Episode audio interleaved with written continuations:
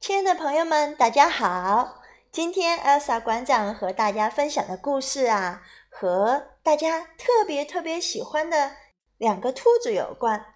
都知道彼得兔和他的表兄本杰明兔是波特作品中最受欢迎的兔子形象。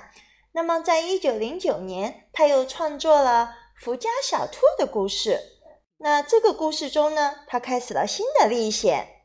这个时候，两只兔子都长大了。本杰明兔还和彼得的姐姐弗勒普西喜结良缘，他们结婚了。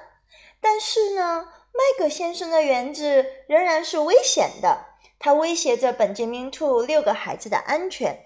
这里的麦格先生家是以波特反复素描过的他伯父家为原型的。好了，不讲太多了，我们直接进入福家小兔的故事。英国比阿特利克斯波特文图，阿贾译，连环画出版社。福家小兔的故事，送给所有喜爱麦格先生、彼得兔和小本杰明兔的小朋友们。据说莴苣叶吃太多了会产生催眠效果，可我吃莴苣叶就从来没有犯过困。不过话又说回来，我又不是兔子。莴苣也确实产生过很厉害的催眠效果。那是发生在福家小兔们的身上。本杰明兔长大以后和表妹弗洛普西结了婚，他们生了一堆孩子。这一大家子过着一种过得了今天就不管明天的快活日子。我记不得弗洛普西家每个孩子的名字，大家一般就叫他们福家小兔。这一家子的食物并不总是够吃的。本杰明经常要向弗洛普西的哥哥彼得兔借些卷心菜，这位大舅子还种着一块苗圃，有时候连彼得兔也没有多余的卷心菜可以分给他们。碰上这种时候呀，福家小兔们就穿过田野，去一个垃圾堆里找吃的。垃圾堆就在麦格先生家菜园子外面的土沟里，呃，听着好惨呀。麦格先生的垃圾堆里有各种各样的东西：果酱瓶子、纸袋子、割草机割下来的青草，它们堆得像小山一样高，就是嚼起来总有一股油味儿。还有一些烂西葫芦和一两只旧靴子。有一天哦，真开心呐！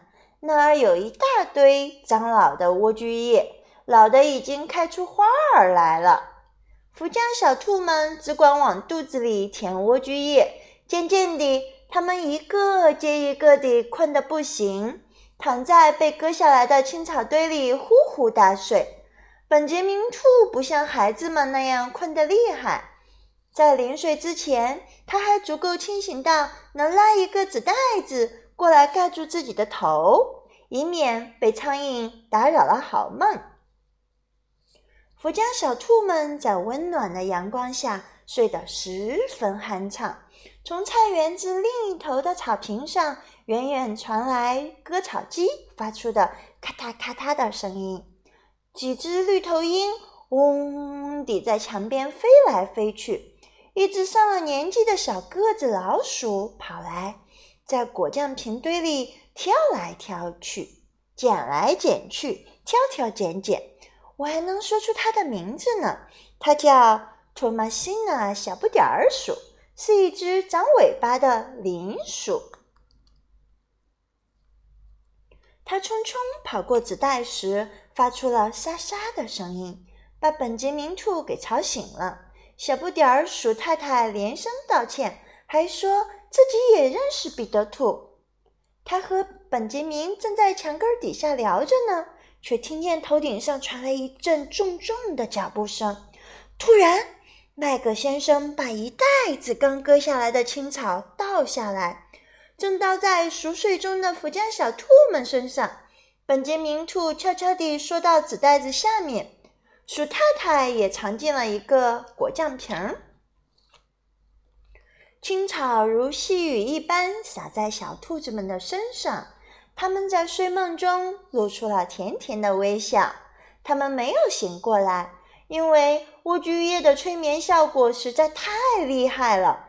他们还梦见妈妈弗洛普西正在干草床铺上为他们掖被子呢。哈哈，实际上是掖被子吗？是青草在他们身上盖着裹着呢。麦格先生把袋子倒空后，低头一看，就看见在那堆青草中竖着一些棕色的小耳朵尖儿，非常好玩。他盯着它们看了好一阵子。就在这时，一只苍蝇飞到一个小耳朵尖儿上停住，耳朵动了动。麦格先生爬下来，俯身在垃圾堆上，一、二、三、四、五只、六只小小兔。他一边锁着，一边说着，一边将它们塞进袋子里。福家小兔们梦见妈妈正帮他们在床上翻身呢。他们在梦睡梦中微微地动了一下，可还是没有醒过来。麦格先生把袋子口系紧，把它搁在墙上。他去收拾割草机了。他刚一走开，本来留在家里的兔太太。弗洛普西穿过田野走了过来，他十分怀疑地瞅了一眼那个袋子，非常纳闷，这一个个都上哪儿去了呢？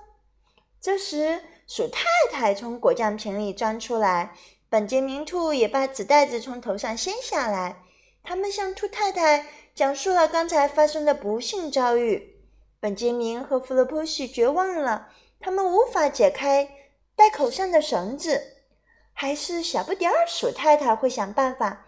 她在袋子底下的一角咬穿了一个洞，小兔子们被拖了出来，连掐带拧地给弄醒过来。他们的家长又找来三个烂西葫芦、一把破旧的黑涂料刷子和两个烂萝卜，把它们塞进空袋子里。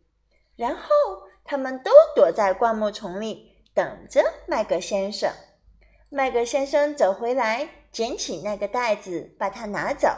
那袋子拎在他手中，直往下沉，好像还很重似的。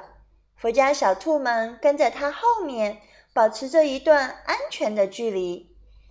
他们看着麦格先生走进自己的房子，然后就轻手轻脚地爬到窗边去偷听。麦格先生。把袋子重重地摔在石头地板上。要是福家小兔们不巧还待在那袋子里面，会痛得要命的。他们听到麦克先生在石板上拖椅子，还痴痴地笑着说：“一、二、三、四、五、六只小小兔。”麦克先生肯定好开心呀。嗯，那是什么？那是小兔子又在捣什么乱？麦格太太问道：“一、二、三、四、五、六只肥肥的小小兔。”麦格先生又说了一遍，还板着手指头来数：“一、二、三。”别犯傻了，你这个傻老头儿！你在说什么呀？就在那个袋子里面。一、二、三、四、五、六，有六只。麦格先生回答。最小的那只福家小兔爬到了窗台上，麦格太太抓住袋子摸了摸，她说她能摸到有六只，不过它们一定是老小兔，因为它们摸起来很硬，而且形状都不一样，肯定不好吃。不过这几张皮正好给我的旧披风做衬里，给你的旧披风做衬里，麦格先生喊起来。我要把它们卖掉，去买我的烟草。抽你的兔子烟草吧！我要剥了它们的皮，砍了它们的脑袋。好怕怕呀！麦格太太揭开口袋，把手伸进去。当他摸到那些烂蔬菜时，非常非常地生气。他说：“麦格先生是诚心这么做的。”麦格先生也变得非常恼火了。一个烂西葫芦从厨房的窗口飞了出来，正好打中那只最小的福家小兔。这一下可真疼呀！本杰明和弗洛普西觉得该回家了。就这样，麦格先生没有搞到烟草，麦格太太也没有弄到兔皮。可是那年的圣诞节，圣诞节，托马辛娜小不点儿鼠太太却收到了很多兔毛作为礼物。这些兔毛够他做一件披风和一顶冬帽，一副漂亮的毛手笼，还有一对暖和的棉质手套。好了，故事讲完了，福家小兔一家的故事。